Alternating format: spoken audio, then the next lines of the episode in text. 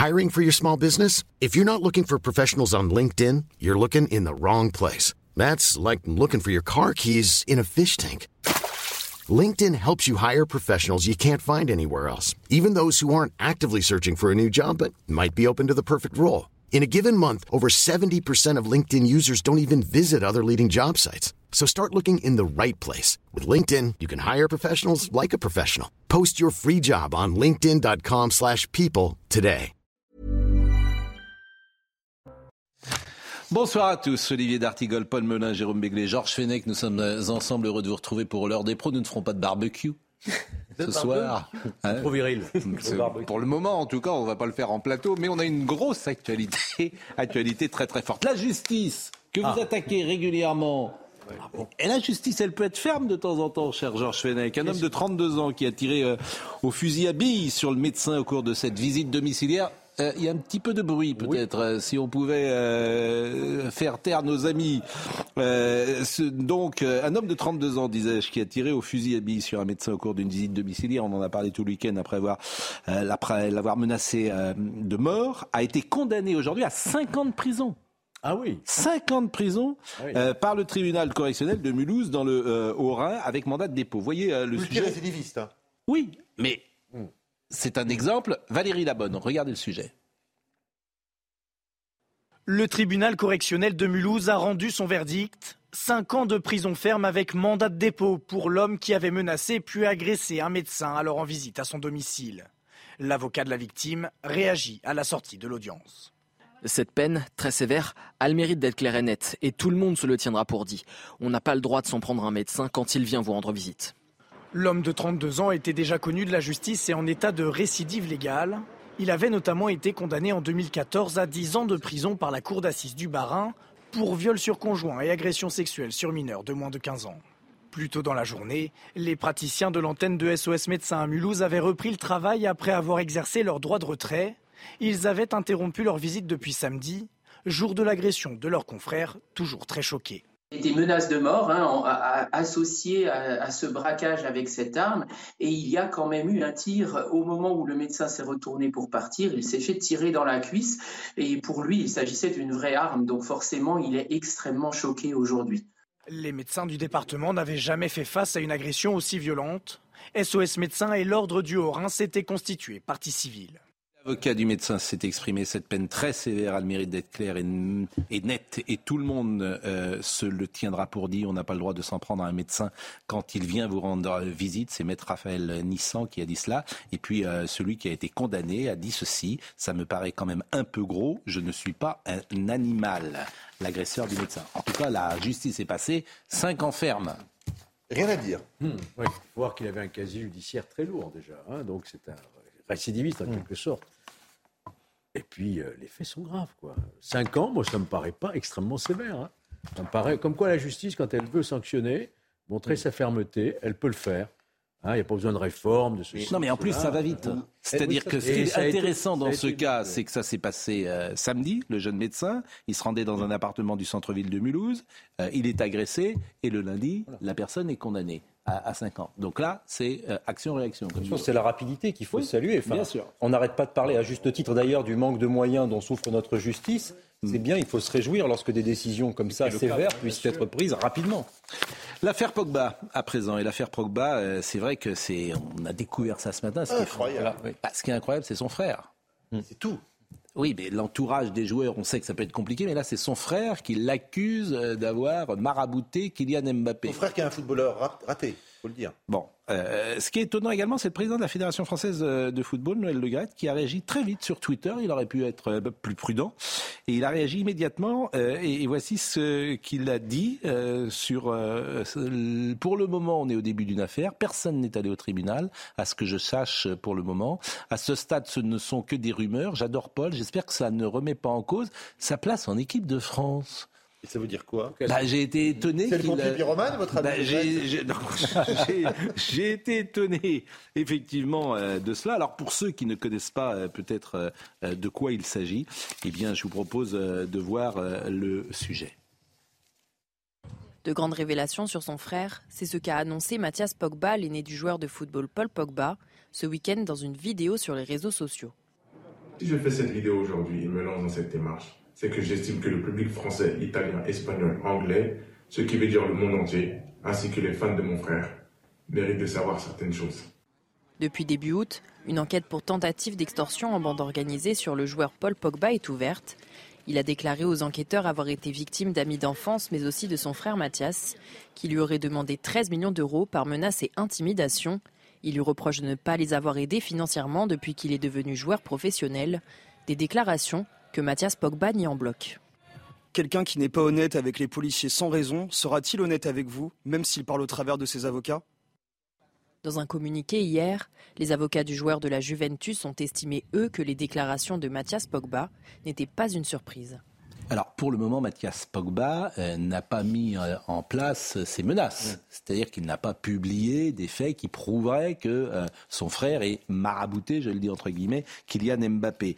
sur Twitter, il s'est exprimé, Mathias Pogba, il n'est pas question d'argent. Tu m'as impliqué malgré moi, j'ai failli mourir par ta faute. Tu m'as laissé dans le trou en fuyant et tu veux faire l'innocent. Quand tout sera dit, les gens verront qu'il n'y a plus lâche, plus traître et plus hypocrite que toi sur cette terre. Il faudrait un conseil de famille. Il faut, bon, l'histoire euh, entre les frères, c'est vraiment fondamental. Mais par rapport au reportage qu'on vient de voir, il faut quand même préciser des éléments encore plus récents qui ont été confirmés. C'est que l'enquête n'a pas lieu uniquement pour tentative d'extorsion, mais aussi pour extorsion. Et Paul Bogba a déjà dit qu'il avait versé plusieurs dizaines de milliers d'euros. Hmm. Donc l'affaire, elle existe, quoi. C'est pas, c'est pas quelque chose dont on attend. Elle existe, l'enquête existe, et Tracfin a été saisi d'ailleurs. Donc on est là au début d'une affaire qui pourrait avoir des conséquences catastrophiques sur l'équipe de France. Et les qualifications à trois, mois, à, trois mois Les qualifications à venir. Oui, si ce que dit euh, Mathias Pogba était avéré. Hum. Non mais c'est déjà avéré puisqu'il a déjà versé de l'argent. Oui. Et il demande 13 millions d'euros, lui et des amis d'enfance à son Alors, frère, y a eu un parce qu'on l'a protégé pendant 13 ans. Ce qui pourrait attaquer l'équipe de France, c'est si effectivement Paul Pogba, moi j'y crois pas une seconde par exemple, mais si rien, la présomption d'innocence, je, je, je, n'imagine pas deux joueurs dans la même équipe, je n'imagine pas Paul Pogba marabouté, appeler un marabout pour... Euh, Alors, euh, le marabout, le marabout de la famille Pogba, en qui la famille croit, et aurait déjà utilisé ses services et euh, qui est très, respecté, qui est très respecté dans, par la communauté africaine et soi-disant que ce monsieur a des pouvoirs. Bon. Mais ça voudrait dire qu'il y a une haine euh, invraisemblable entre Pogba et, jalousie, et, Mais ça couvait déjà, Mbappé. on savait, on savait qu'ils s'entendaient pas. Les, deux oui, enfin, les joueurs qui s'entendent pas dans une équipe de là à appeler ce que je vois, c'est que qu'est-ce que c'est euh, Paul Pogba, il vaut quoi? 100 millions d'euros de transfert, donc c'est une espèce de multinationale. Et il était de tradition dans, pour beaucoup de stars du football de que les familles, y compris, soient intégrées dans le business. Tout le monde euh, soit intégré dans le business, c'est très bien dit. Les amis d'enfance, les frères, les sœurs, les oncles, les tantes, les parents. Souvent, c'est comme ça, non C'est souvent comme ça. Là, visiblement, ça ne s'est pas passé à la hauteur de ce qu'espérait une partie de la famille et des amis d'enfance. Et donc, il y a une espèce de vengeance alors que Paul Pogba est dans la deuxième partie de sa carrière. On peut dire des choses mm. comme ça. Euh, donc j'ai l'impression c'est dans une, c'est une scène des affranchis, c'est une scène du parrain. C'est une violence folle. Il va révéler quoi? Il demande 13 millions d'euros sous prétexte qu'il l'a protégé pendant 13 ans. Mais qu'est-ce qui s'est passé pendant ces 13 années? Le protéger de quoi? De lui-même? De, des amis d'enfance et des membres de la famille qui, auraient voulu le rançonner? Euh, on Écoutez, grand ça montre quand même un, un comment dirais-je, un, quelque chose est un peu pourri, excusez-moi, dans le monde du football, de très haut niveau. C'est pas la première fois. Euh, arrêtez, non mais s'il vous plaît. Enfin, vous trouvez le début de la saison, arrêtez ce genre de de de. Vous trouvez, vous trouvez normal C'est pas la première fois. Ah bah, mais vous, voyez les sommes que ça. Il vient de dire que quand il y a une concentration d'argent, les rapports humains peuvent se déliter. Ce que ça révèle quand même. ce que ça révèle sur, le caractère. Mais le problème n'est pas le football, le problème c'est l'argent. À partir du moment où vous mettez de l'argent dans toutes les familles, parlez au notaire au moment des successions. Je veux dire, euh, c'est pas le, le euh, football. Tout est, c'est pas le football qui est pourri. Arrêtez ces conclusions. C'est une affaire qui se joue avec des millions d'euros, mais c'est une affaire qui pourrait se jouer a priori dans n'importe quelle famille. Bah, bien sûr. les conflits d'argent, bah, les, conflits de famille, les inimitiés entre familles, entre frères, c'est assez classique finalement. Mais exactement, c'est très classique. Ça fait pas du bien au football. Mais, mais, mais pardonnez-moi. Ça me paraît être quelque chose qu'on pourrait observer. Chez Balzac, euh, ni plus ni moins, euh, cher Jérôme. Je m'étonne qu'un être de culture comme vous. Oui, vous n'avez pas fait ce. C'est franchement, qui est tout à fait évident. Alors écoutez quand même, parce pas que ça dans d'autres milieux euh, familiaux où l'argent. euh, mais parce qu'il n'y a pas, de- mais il y a pas d'argent. Non, mais il y a moins d'argent. Dans nos milieux, il n'y a pas d'argent. comme ça. Moins d'argent et moins de pas- Il n'y a médiatisation. pas d'argent, il n'y a pas de succession, il n'y a pas d'argent comme ça. Mais si vous mettez de l'argent dans une famille, effectivement, il peut avoir, il peut avoir. passe comme ça chez les quel- Mais je vous dis, il n'y a pas d'argent. Donc, euh, soyez, soyez- Et puis tout le monde est vivant. Roselisée et Mauriac avec la transmission des pains Oui, et des mais- terres. mais bien sûr. Alors, Ça écoutez, terminé parce au que- poison. écoutez, euh, écoutez Michael Landreau qui était hier au Canal Football Club et qui a une analyse un peu plus subtile, permettez-moi de le dire, que, Merci, que la vôtre, euh, cher, cher Jérôme, parce qu'il ça connaît le milieu du foot et ça, ça montre simplement la difficulté quand tu sors d'un milieu, souvent les footballeurs sont effectivement sortent d'un milieu défavorisé, et il y a tout un entourage qui est présent parce qu'il y a beaucoup d'argent. au début. Hein. Pas exactement. Vous avez dit le enfants, football est pourri. C'est- Non, c'est j'ai pas- des amis d'enfance, les oncles, les tantes, les cousins qui en profitent du système. Eh ben, il ne faut pas avoir d'amis d'enfance. Euh, écoutez, euh, Michael Landreau. Peut-être votre cas, mais. ça ça montre aussi euh, la complexité euh, familiale, entourage d'un joueur quel qu'il soit. Et ça montre aujourd'hui aussi avec la médiatisation et l'argent euh, la complexité et euh, bah, les, difficultés que l'on peut avoir sur l'aspect Conserver des relations ouais, euh, psychologique, euh, mental, équilibre familial, positionnement, ta place Mm. dans ta famille. Et, et les joueurs sont confrontés sans arrêt à ça. Et même pour tes frères et sœurs, c'est pas Ouais, toujours parce facile. que les sommes Même sont pour- exorbitantes aussi. Oui, donc et puis le, regard des gens change, pas que sur le joueur, sur tout ton environnement. Et, et je trouve, quoi qu'on en dise, que c'est terrible qu'on soit obligé d'afficher euh, entre des membres euh, familiaux comme ça. Euh, c'est, c'est dur d'en arriver là, quelles que soient les raisons. Qui est responsable? Peu importe, j'ai envie de dire, c'est catastrophique humainement parlant. Que des deux, cher ami? Oui. Ils ont dit, non, hein. C'est à peu près ce Est-ce que dans les centres de ouais. formation, sur Mon nos cher Georges, Mais est-ce que est-ce dans qu'on les était centres- loin de ça tout à l'heure non, non, non, c'est pas plus subtil que ce que nous avons. Mais est-ce que dans les centres, est-ce que dans les centres de formation, concernant les futures pépites du football français, cette dimension-là de l'équilibre euh, psychologique d'un jeune, c'est pris vraiment en considération ou pas? J'ai aucune Mais idée. évidemment que c'est pris, que Mais- c'est tenté d'être pris, que bien sûr, vous croyez quoi? Vous croyez que. Oui, mais est-ce que c'est bien pris? Voilà. Mais c'est- très difficile. Hum, Ces je jeunes doute, gens ont des doute. trajectoires à 20 ans. Ils ont euh, le monde entier à leurs pieds. Ils sont euh, milliardaires et le monde entier les connaît. Euh, Il y a très peu euh, de, de trajectoires de ce type. Oui. Euh, Même un artiste n'a pas la notoriété d'un Mbappé ou d'un Pogba. Donc c'est pas là facile. et la conjonction entre ce que vous décrivez là, Pascal, et ce que l'on disait tout à l'heure sur les, les éléments inhérents à une famille qui peut parfois se diviser. Et c'est très difficile, je trouve, de savoir précisément ce qu'il peut avoir entre ces deux frères, Affaire la violence qu'il y a pu y avoir familialement. l'intervention du marabout est, est assurée, euh, alors là on tombe dans quelque chose d'autre. Bah, on attend les. euh, je, je- je vous dis, je n'imagine pas que Mathias Pogba euh, Qui sorte. a été footballeur qui a joué à Tours, je crois, en Ligue 2. Oui. Brièvement. Marabout Non, non, Mathias non, Pogba, le Mathias grand frère. Pogba. Si vous pouviez suivre un peu cette émission, euh, vous êtes- vous êtes- vous n'êtes plus en vacances là, même si ce, ce train allait. Ouais, c'est la, rentrée. Hein. Vous êtes- Ah bah non, moi, je vous ai vu, vous travaillez, vous avez tous travaillé là. D'ailleurs, Oui, on oui, salue oui. une nouvelle fois on a Elliot bien pensé Deval. à vous, Pascal. Je l'ai fait ce matin, qui a très bien tenu la maison et qui a été excellent durant ces mois de juillet. Ah, Elliot, magnifique. Bien sûr, et je vous regardais euh, de temps en temps, pas toujours, mais euh, je vous regardais. Et, On le regrette déjà. Il était aimable. Je crois pas qu'il était aimable avec lui. c'est vrai, c'est vrai. Ne fustigez pas autrement. vous Suivez mon regard. Puis on pouvait parler. Il nous faisait beaucoup de compliments. On pouvait parler. Je ne dirai pas le nom, mais une personne a dit c'est un nouveau concept. Il a inventé une émission. Il invite des invités, des chroniqueurs, Un jour, et ils peuvent, vous le direz un jour. un jour, je vous dirai. Je- il pose des questions, il écoute les réponses. connais ça va changer. Et il a, il a un inventé un concept, il invite je vous chroniqueurs, dirai. mais ils ne peuvent pas parler. C'est lui qui fait Je l'émission. ne peux pas le dire parce que c'est une- Non. mais il y a une personnalité qui a dit vous avez inventé un nouveau concept, vous invitez des gens, ils n'ont pas le droit de parler. Oui, bon, Mais bon, voilà, c'est c'est pour un concept comme un autre. C'est vrai qu'Eliott, c'était différent. Alors, euh, dans les infos qui nous ont fait réagir aujourd'hui, Emmanuel Macron insulté au Pourquoi ça me fait réagir? Parce que euh, il ne s'agit pas de défendre Emmanuel Macron. J'ai vu sur les réseaux, certains disaient voilà, euh, c'est du macronisme. Non. Ce qui me choque là-dedans, mais peut-être que ça ne vous choque pas vous, Marc Rébillet, que personne ne connaît euh, ou ne connaissait, qui est un artiste américain, franco-américain. Vous allez voir la séquence. C'était samedi soir. Euh, au Touquet, quand je dis qu'il a insulté le président de la République, je suis en dessous de la, de la réalité. ce qu'il vraiment dit est incroyable. Mais ce que je trouve incroyable, c'est que cet homme on pourrait imaginer qu'il soit sanctionné, qu'il soit entendu par la police, qu'il soit jugé par la justice, euh, non pas pour euh, euh, attaque d'Emmanuel Macron, mais d'attaque d'un président de la République.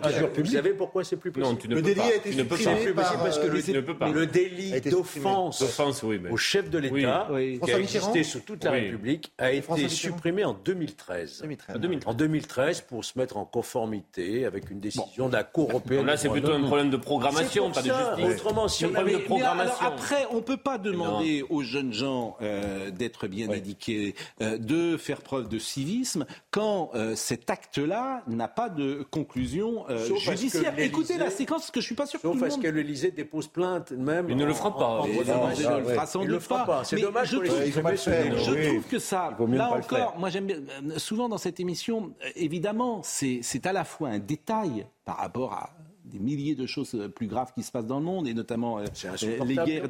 Mais je trouve que ça révèle des révélateur. sociétés. Vous voyez cet extrait?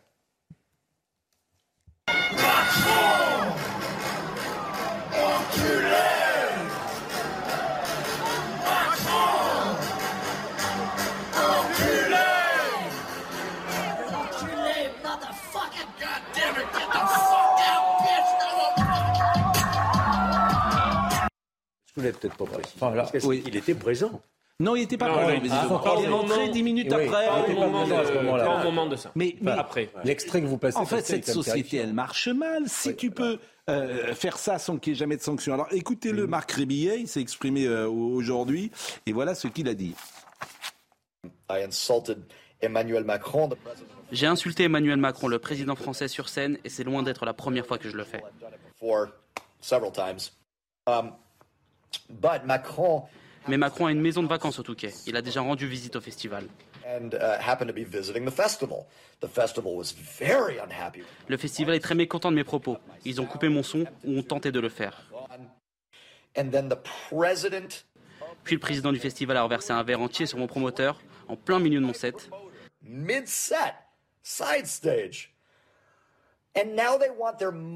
Et maintenant quoi? Ils veulent récupérer leur argent pour ce spectacle que j'ai terminé? C'est complètement fou. Alors Daniel Fasquelle, qui est le maire hein, du, du Touquet, il a tweeté être artiste n'excuse. D'ailleurs, être artiste. Je pense pas que ce soit un artiste. Voilà, être artiste n'excuse pas tout. Euh, Marc euh, Rébillet a dépassé les bornes hier à plusieurs reprises en insultant de façon gratuite et grossière le président de la République. Je demande aux organisateurs d'en tirer les conséquences et de veiller à ce qu'il ne soit plus invité. Bon, mais au-delà de sa personnalité, je vous répète, ça me paraît étonnant qu'il n'y ait pas de sanction. Non, mais deux choses. D'abord, la première, heureusement qu'il n'y a pas de sanction de justice, parce que là, on basculerait dans quelque chose qui, je crois, ne. Je ne suis pas d'accord. mais on- je donne mon avis. Heureusement qu'il n'y a pas de sanction Ouais. de justice. Mm. La sanction qui le frappe, je ne le connaissais pas.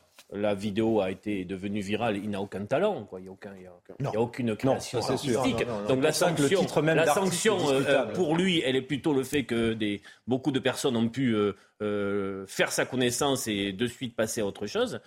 Euh, et après, c'est, ça relève aussi d'un climat euh, concernant Emmanuel Macron, parce qu'il n'y a pas que ce, cet épisode, où, où parfois on peut se permettre vis-à-vis de lui euh, une forme d'offense, parfois même de haine. euh, qui est irrationnelle. Non, mais on peut contester sa politique. c'est quand même- mais enfin, c'est il- quand même il un sait fait que- qui est- Il y, a, il y a aussi des, des épisodes Oui. Gilets jaunes, etc., où il y a sur sa personnalité Enfin, je pense qu'il ne faut pas Au-delà de sa confondre. Il politique, faut pas confondre les choses- gilets jaunes avec des choses qu'on n'a pas vues par le passé. On est un pays Non, enfin. où on s'est caricaturé, on s'est moqué. Mais là, c'est pas de la satire et de la caricature. ont été victimes, Oui, de etc.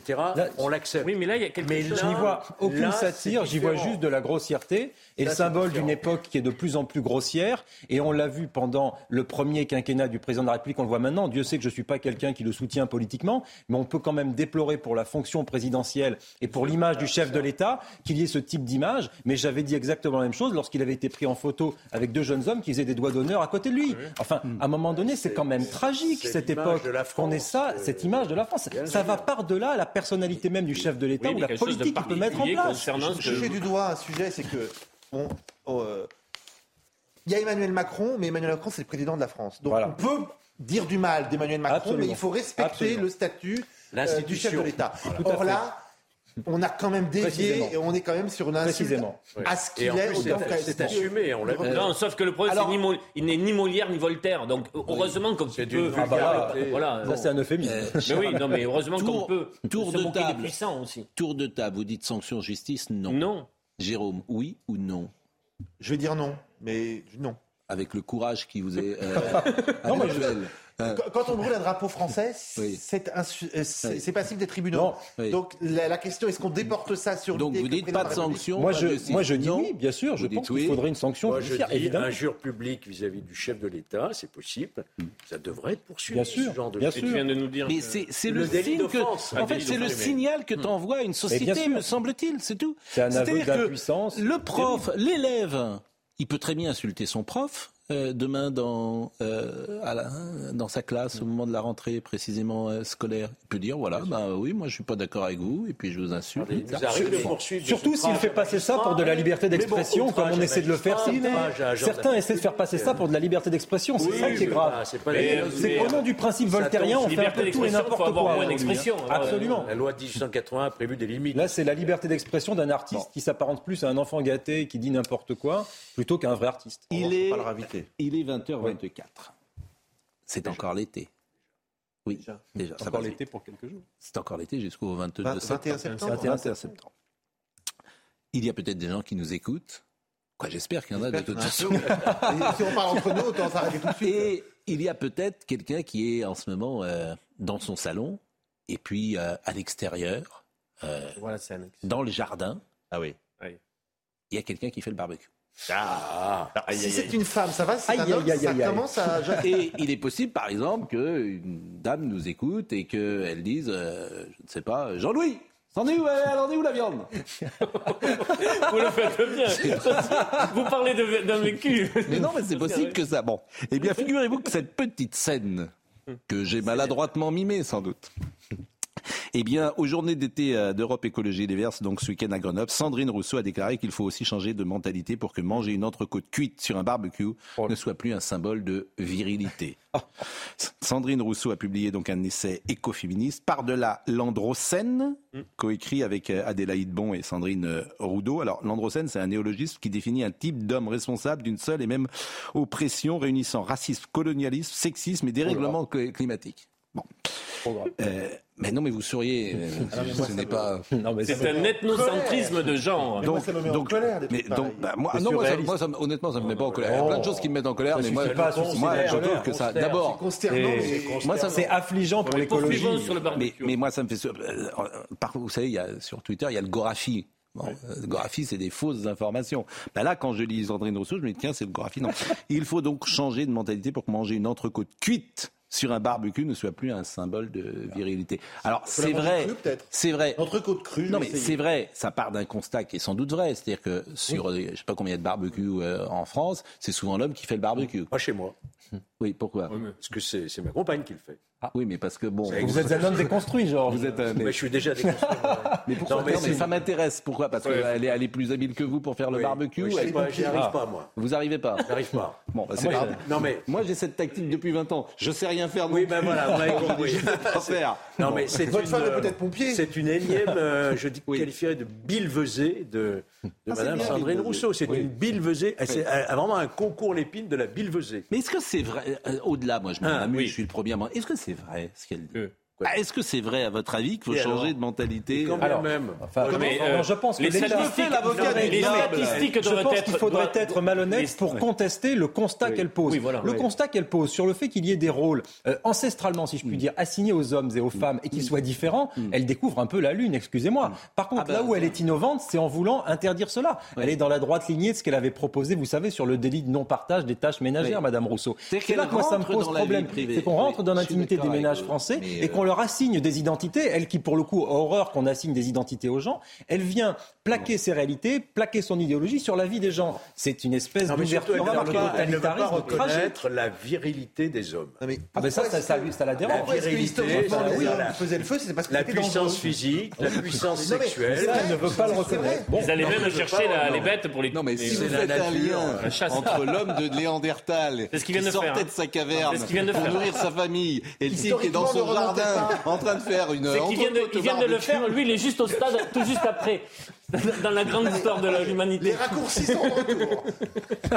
T'es juste au stade avant. Jean-Louis Est-ce que c'est c'est bon ou pas Bon, on a appris un néologisme, le androcène. vous Oui, Androcène. combien, de- alors, combien de temps pour une, cuire une, une, par exemple une, une Côte de bœuf côte de bœuf Combien de pas, temps ça dépend. Ah non, bah, ça dépend d'abord l'épaisseur. Dans le sud-ouest, on les fait euh, très épaisses. Mais si vous faites. Ah non, ça- dépend de votre moi, je- Combien Ça de temps dépend, Ben, euh, votre si elle est vraiment épaisse, c'est 12 minutes par côté. Bon, Ça ben, dépend de la sera 12 proximité de la grille Non, feu aussi. 24 minutes. Non, mais c'est 12 de la- c'est par de la viande. 12, 12. Si c'est très épais, nous on les fait comme ça. oui, bah alors vous les faites, c'est de la- c'est de la- c'est de la- 24 mois, je viens pas manger chez vous. 24 minutes d'une côte de bœuf. On va marquer une pause. 12 et 12, oui. On va marquer une pause qui va pas durer 24 minutes et, et nous revenons dans une seconde. Il est 20h31, la minute info avec Adrien Spiteri.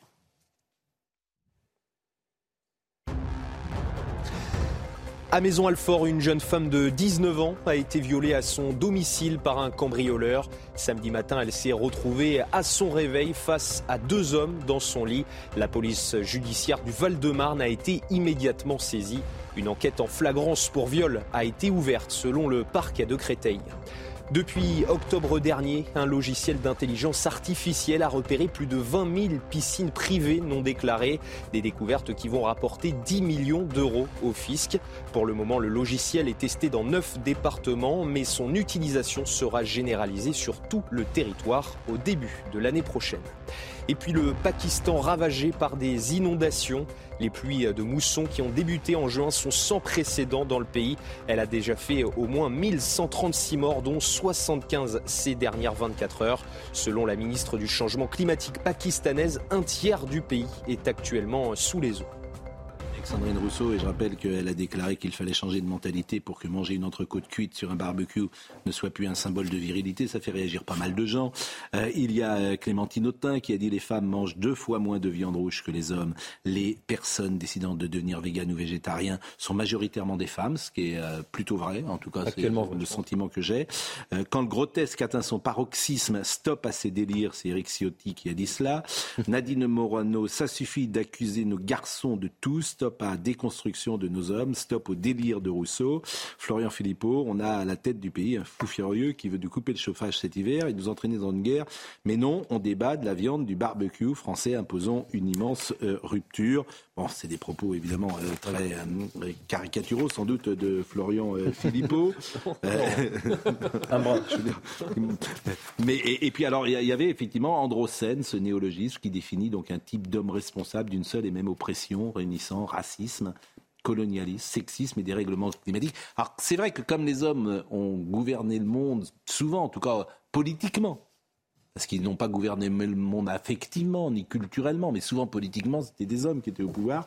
Bien, euh, elle, elle arrive à cette conclusion. Mais ce qui est, ce qui est quand même terrible, c'est que ça, ça organise une, une diversion en cette rentrée où la préoccupation de beaucoup de personnes, ce n'est pas de savoir si votre compagnon va manger vous mange plus de viande ou pas. Oui, mais là, parce qu'on en parle pour un. Oui, non, non, mais j'ai c'est bien qu'on en parle, c'est dans l'actualité. Mais je me, mets- je me demande On va comment elles de peuvent l'électricité perdre, dans une comment elles peuvent perdre euh, le discernement de- des sujets euh, qui sont dans la tête du plus grand nombre. Puis c'est ça le plus dramatique, c'est que l'écologie est un sujet trop sérieux pour être confié à des gens comme Madame Rousseau. Enfin là, c'est si vous voulez une espèce de version paroxystique, Madame Rousseau, de l'écologie bobo, urbaine, woke, déconstruite, qui n'a plus rien à voir avec le souci environnemental, qui pour moi est une très noble euh, proposition et qui est un très noble dessin pour une nation civilisée comme la nôtre. quand Et donc elle fait beaucoup de mal à l'écologie finalement parce que elle donne une image pitoyable de l'écologie. Elle rend un certain nombre de nos compatriotes euh, allergiques à l'écologie qu'elle défend, et donc c'est du temps précieux qui est perdu pour notre souveraineté économique, pour notre souveraineté écologique, pour des questions de diplomatie écologique, pour la démocratie écologique,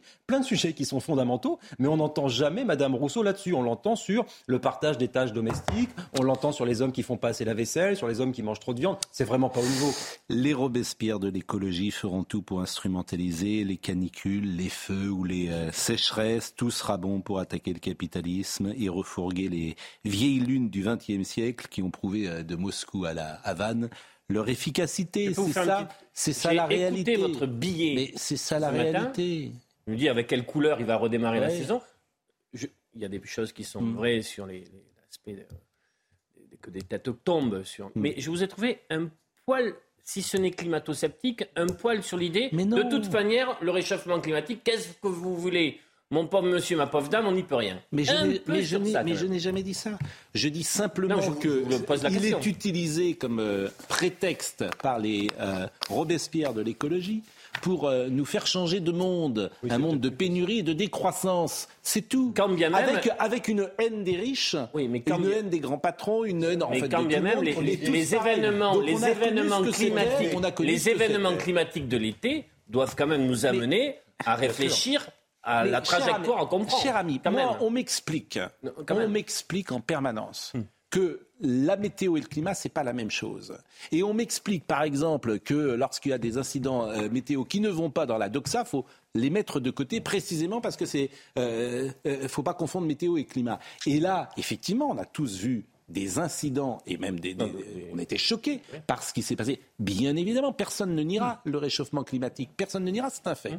Bon, mais je vous dis, je ne veux pas euh, euh, qu'on nous fasse euh, avaler ces vieilles sornettes qui ont montré au XXe siècle leur efficacité, ni plus ni moins. Olivier, on ne peut pas dire le contraire. Ce que euh, l'idéologie communiste n'a pas réussi à faire avec le libéralisme, le faire tomber, elle reprend les oripeaux. a déjà eu dix fois la discussion.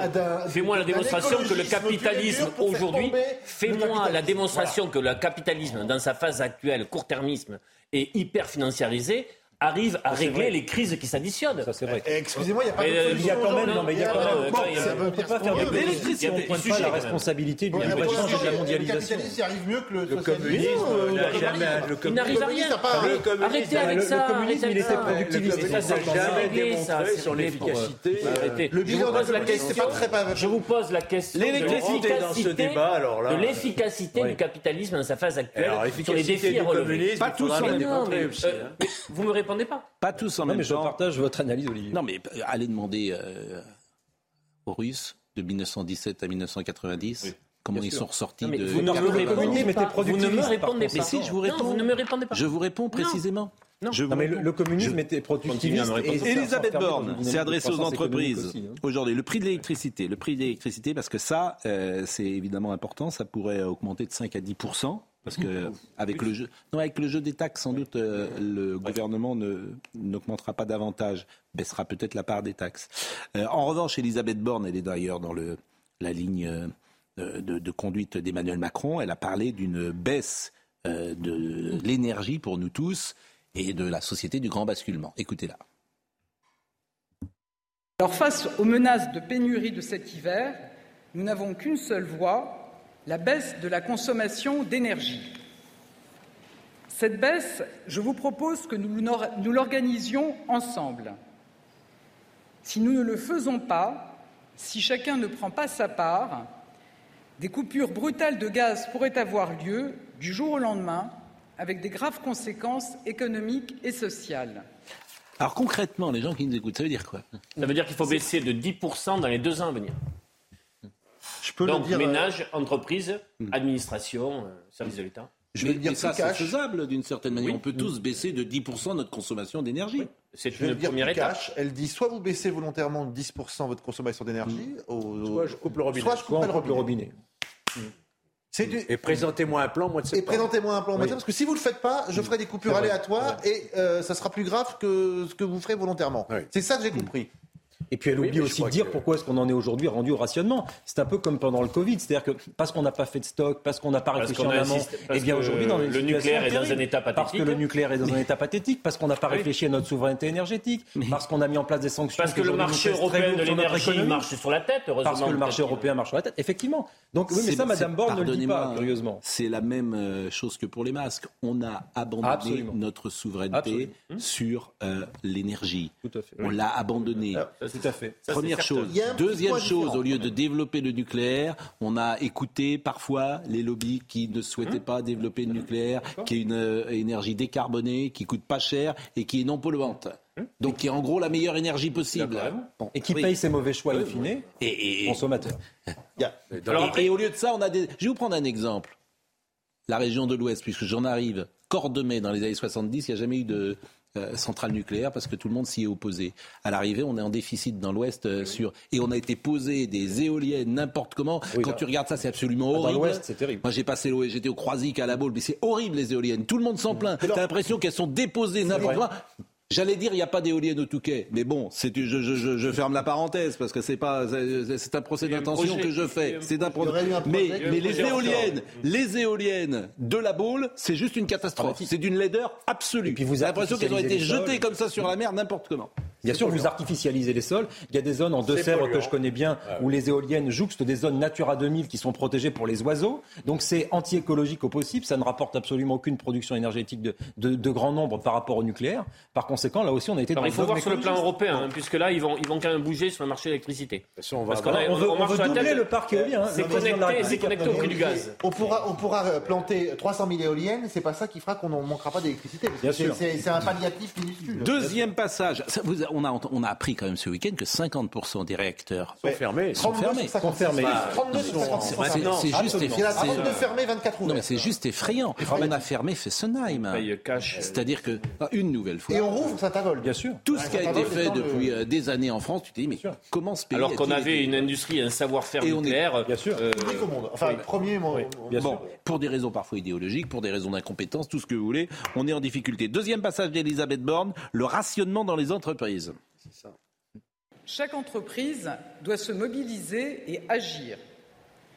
J'appelle donc chacune à établir en septembre son propre plan de sobriété.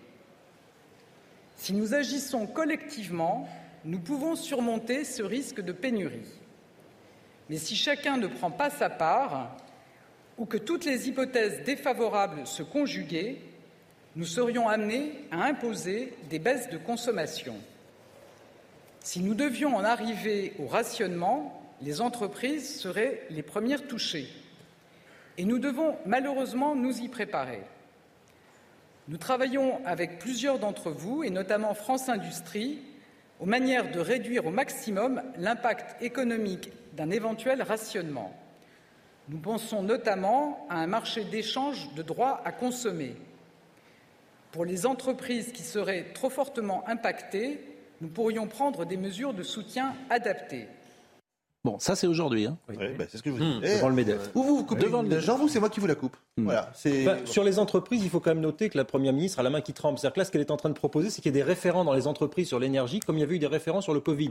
C'est-à-dire que vous allez voir un salarié qui va être désigné par le patron d'entreprise pour dire, bah, tiens, occupez-vous de cette histoire de transition énergétique. C'est quand même un peu ubuesque quand on y réfléchit. On ne va pas vers des mesures de grande ampleur. Alors, pour les ménages français, je peux vous donner mon billet que là, va y avoir du rationnement. Là, ils vont y avoir droit. Par contre, pour les très grands groupes, etc., je pense qu'il y aura plus de timidité de la part du gouvernement. Jean-Luc Mélenchon, sur euh, la méthode du gouvernement, euh, vous allez écouter. Alors, euh, il ne répond pas directement à euh, Madame Borne, puisque c'est des phrases qui ont été dites hier, mais il synthétise ce qu'il pensait être la méthode du gouvernement. Mais il a surtout un, un ton de télé-évangéliste. Oui, oui, il m'inquiète.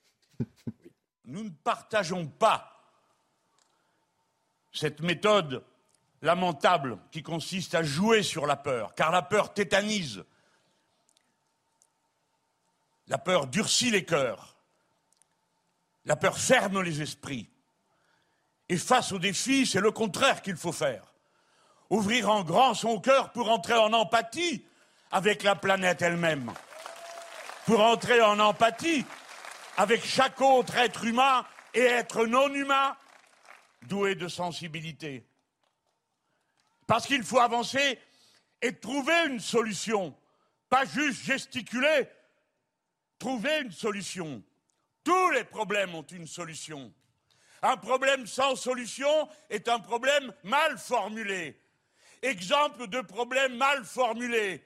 Régler la catastrophe climatique déclenchée par le capitalisme avec les méthodes du capitalisme.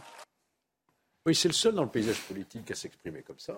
Oh, il a un, Voilà, il a un verbe. il a un ton un on peu peut aimer ou ne pas aimer. C'est vrai que de suite après Elisabeth, Borne, c'est pas véritablement la même catégorie. Non, mais Ouais, sur on le peut- fond, sur le fond, sur il a fond, raison sur la thématique. climatique à cause il a de- raison sur la capitalisme. thématique de la peur. Mais attendez. Il a raison. Le fait que l'exécutif fasse sa rentrée sur, cette, sur ce thème de la peur du rationnement, de la pénurie, etc. Ça ne crée pas un climat où vous pouvez. Que fait-il, lui? Olivier, vous voulez qu'on vous rappelle l'état des usines en Roumanie après la révoltez-vous. Mais vous arrêtez avec ça. Vous voulez qu'on vous rappelle vous- l'état des usines au qu'est-ce moment que où j'ai le mur pu de vous- Berlin est tombé à qui, euh, en- venez. en- Non, mais- en, en Allemagne de l'Est ou en tu Russie peux passer l'année Le qui vient. communisme a mis Tu peux passer l'année qui vient à me, Ah ben, redire ça comme trois, tu as quatre, cinq fait années. les deux, trois années avant. Tu ne régleras rien en me, en me rappelant Arrêtons ça. de dire que le libéralisme et le capitalisme sont les plus gros pollueurs de la planète. Je te parle pas de Le ça. plus- bah, si c'est ce qu'il dit Mélenchon, c'est ce qu'il vient de nous dire pendant 10 minutes. Même, le, J- même, Mais- tu le mais- dis, même mais- le JDD a fait le truc sur la peur et tout ça, sur la Non, rentrée, mais etc. le côté apocalyptique. peur, si vous me euh, permettez, vous parlez de libéralisme, euh, ce n'est pas le libéralisme qui est en vigueur en France.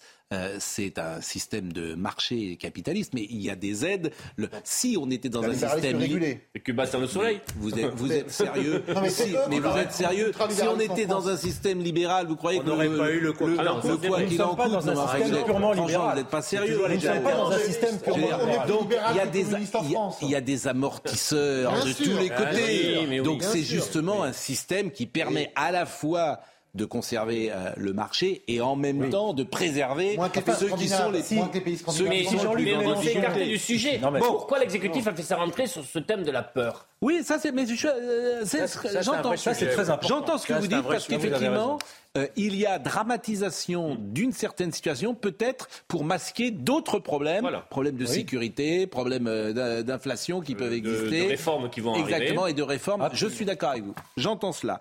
Alors, euh, Elisabeth Borne, d'une certaine manière, elle, elle a répondu à Jean-Luc Mélenchon. Je vous propose de l'écouter.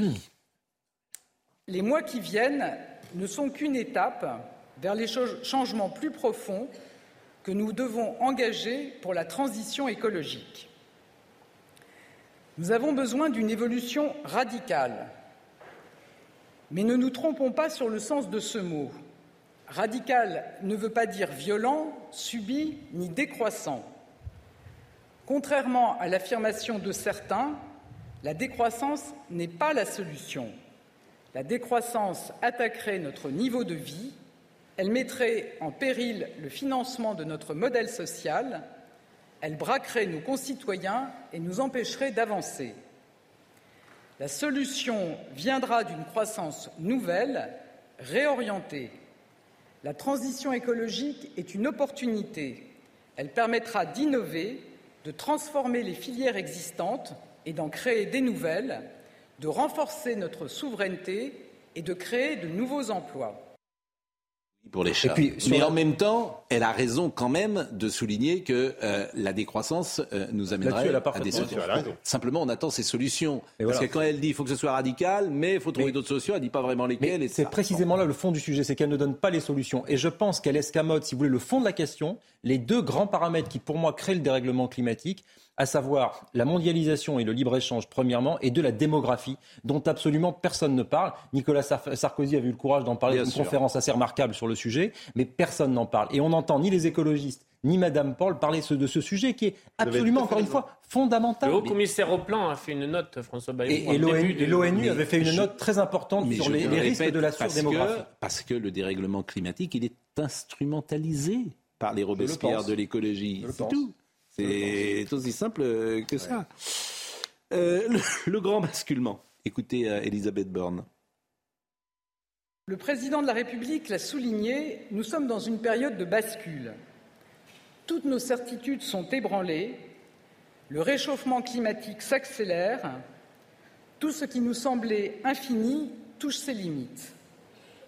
Nous devons réagir, changer, nous adapter.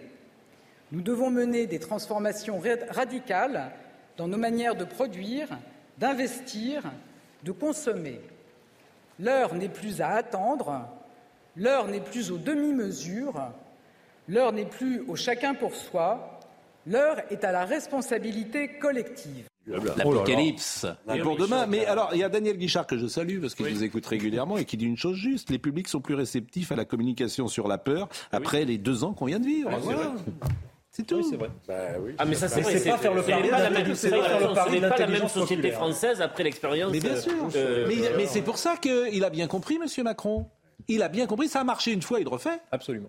Ça marchait, c'est un truc qui marche, la peur. Ça marche à très court terme. Bien, oui. Ouais, mais bien ça sûr, élève pas une société vers, Ça marche vers une si- civilisation Bien sûr, cultivée, Vous êtes indépendante. vraiment, si vous avez vraiment peur, ça marche pas si vous laissez entendre qu'il y a une peur. Il faut la vivre la peur. oui. Alors c'est beaucoup, la majorité de nos Oui, mais alors, ont vécu oui. au moment de la du- de la Covid.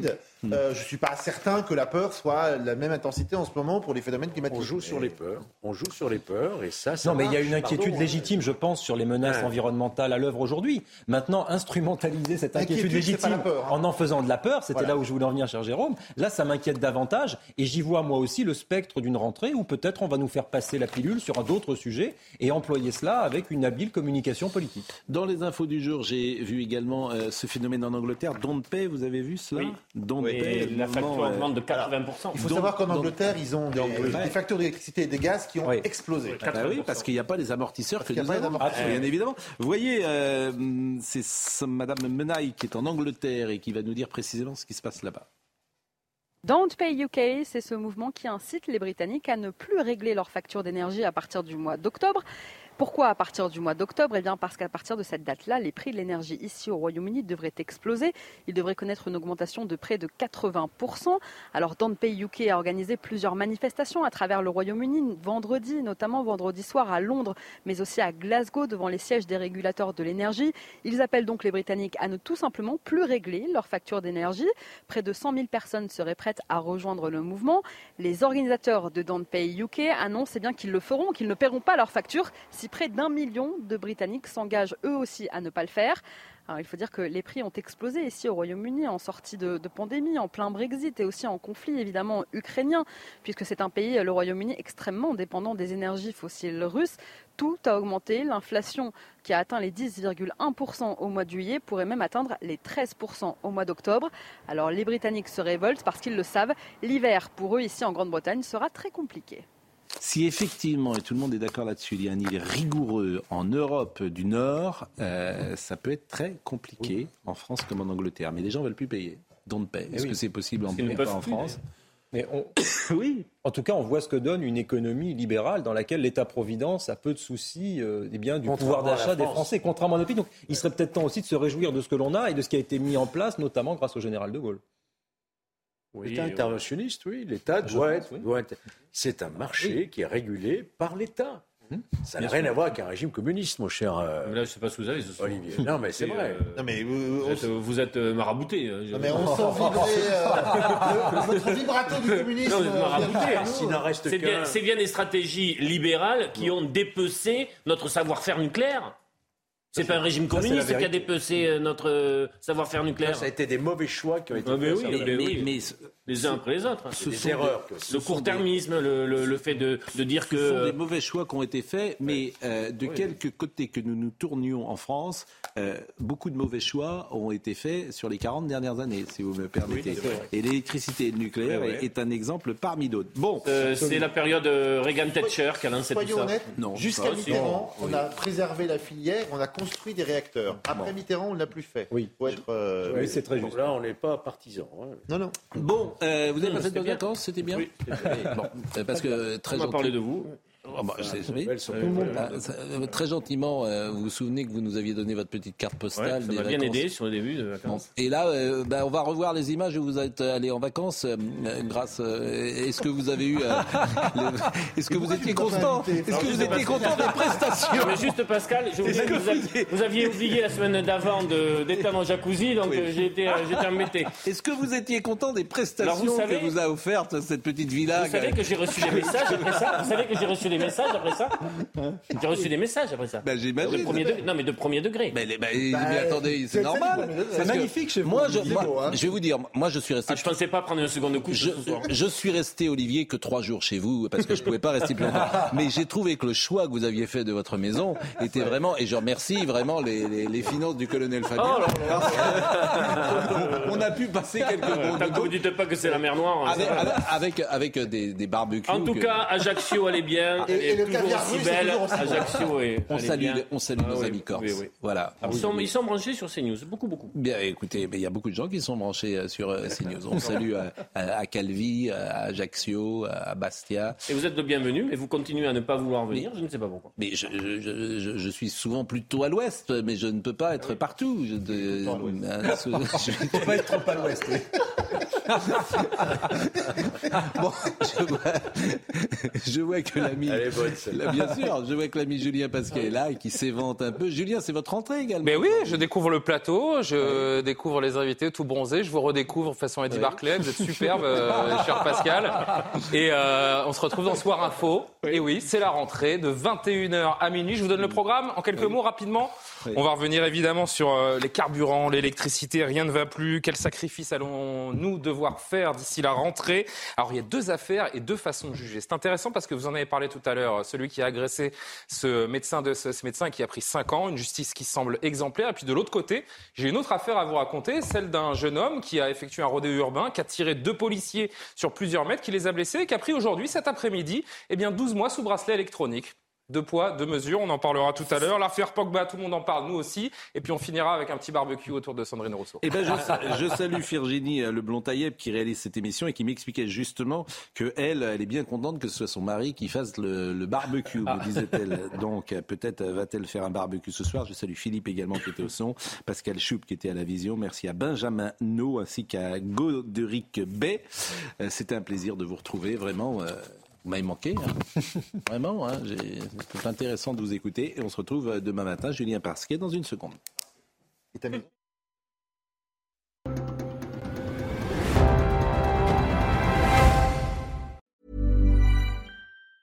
Planning for your next trip? Elevate your travel style with Quince. Quince has all the jet setting essentials you'll want for your next getaway, like European linen, premium luggage options, buttery soft Italian leather bags, and so much more. And is all priced at 50 to 80% less than similar brands. Plus, Quince only works with factories that use safe and ethical manufacturing practices.